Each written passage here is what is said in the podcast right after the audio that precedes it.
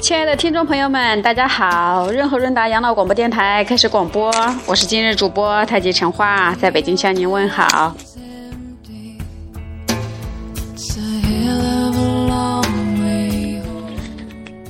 昨天前天我们讲了一对已经退休的夫妻，他们是空巢生活，他们应该怎么注意他们的养老理财呢？分为上下集已经播完了，今天我们再给大家分享一个真实的案例。就是临退休的家庭，他们怎么做养老规划呢？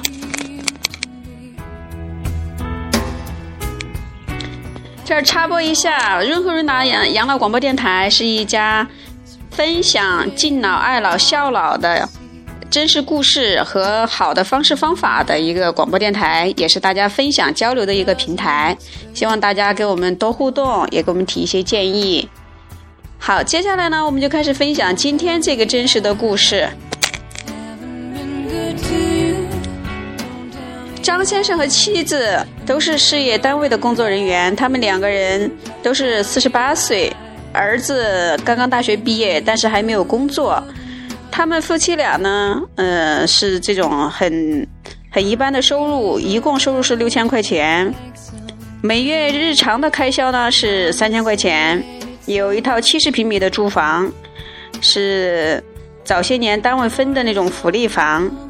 二零零五年的时候买了一套新房，贷款贷了三十万，呃，贷款时间是二十年还清。目前呢，嗯月供呢是一千五百块钱，已经还了六年了，还有二十一万的贷款。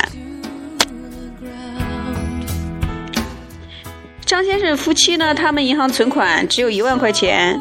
零七年的时候跟风炒股，投了三十多万进去，现在大概缩水了十万，还有二十来万。他们有购车计划，希望在下一年里能买一辆十来万块钱的汽车。好，张先生他们临他们夫妻临近退休了，家里的经济情况就是这样的。那他应该怎么样去调整他们即将要到来的养老理财呢？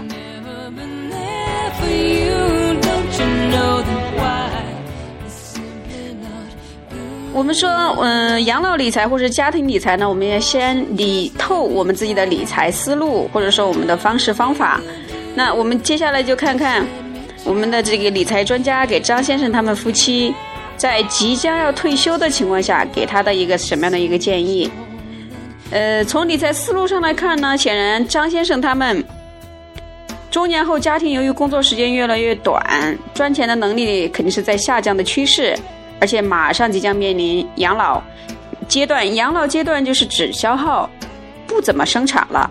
所以呢，有很多东西是亏损不起的。他们的风险投资的比重应该适当的减少，转而把精力放在财富的保持和增值上面，而且还要注意这一个财富的安全。所以按这个目标和方法，张先生家的资产呢，应该做进一步的调整。好，接下来我们看看他们家的财产要进入即将退休的养老理财，该怎么样做一些调整呢？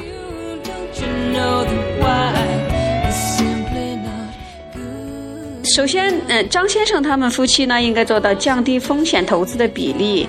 他们股市当中的资金应该抽取一半左右，其中五万转为做基金投资。因为基金投资的种类很多，那我们就不细讲了，着重投资到混合型的及货币的就可以了。另外五万块钱做国债和银行保本型理财产品，这还是比较安全的一种投资比例吧。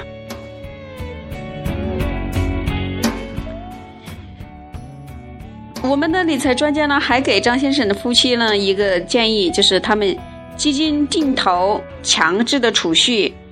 因为他们现在夫妻收入是六千块钱，减三千块钱的，嗯，月均消耗就是生活费三千块钱，然后他们还有一千五百块钱的月供嘛，买了第二套房子，所以可以把其中的五百块钱作为混合型基金定投，作为养老准备资金。大家可以看看一下，张先生他们夫妻俩即将进入退休的阶段，从这个角度来说的话，他们除了调整投资的比例，已经出现了为养老要准备资金的这样的一个必须了。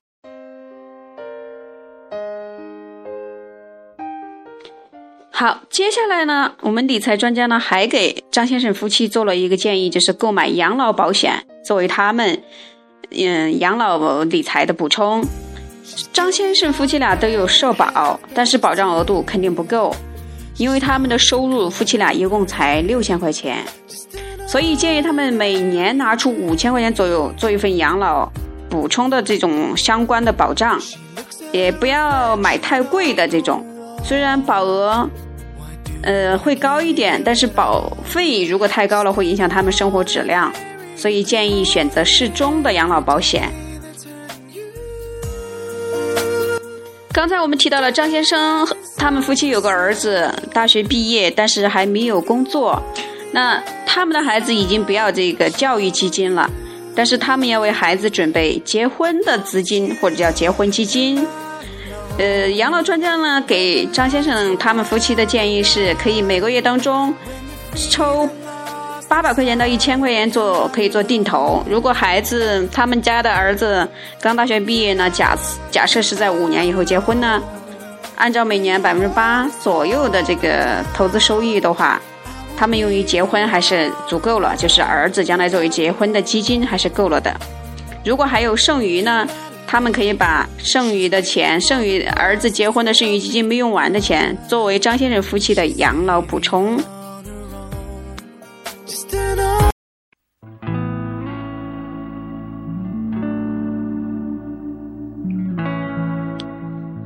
因为张先生夫妻他们目前的资金应该主要用于准备养老，所以不建议太早实现这些消费消耗性的计划。等股市回暖之后，如果他们资金有一定的富余，可以再考虑买车。好，亲爱的听众朋友们，大家看一看，今天我们分享的是临近要退休的张先生夫妻的家庭理财，或者说我们讲准养老理财，大家可以借鉴一下理财专家给他们的一些建议，您自己的家里的资产。现金、固定资产是怎么样的一个比重？希望您先自己做一个统计，然后好好分析分析。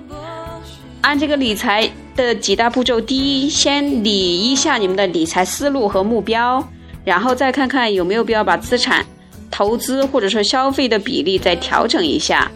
还有一个就是，作为家里如果有比较年幼一点的孩子或晚辈，做一些教育基金的储备。当然，最重要的还是有这个养老保险的这个储备了。如果说我们有不适当的这种消耗性的计划，那建议大家要慎重考虑，或者说至少家里头应该讨论再三，才做最后的出手吧。好，亲爱的听众朋友们，今天我们这个真实的养老理财的故事呢，就给大家分享到这儿。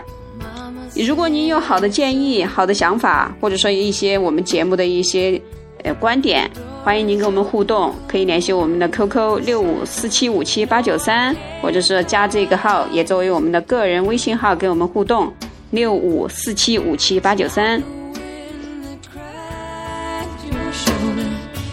亲爱的听众朋友们，感谢大家，今天的节目就到此为止，再见啦，朋友们。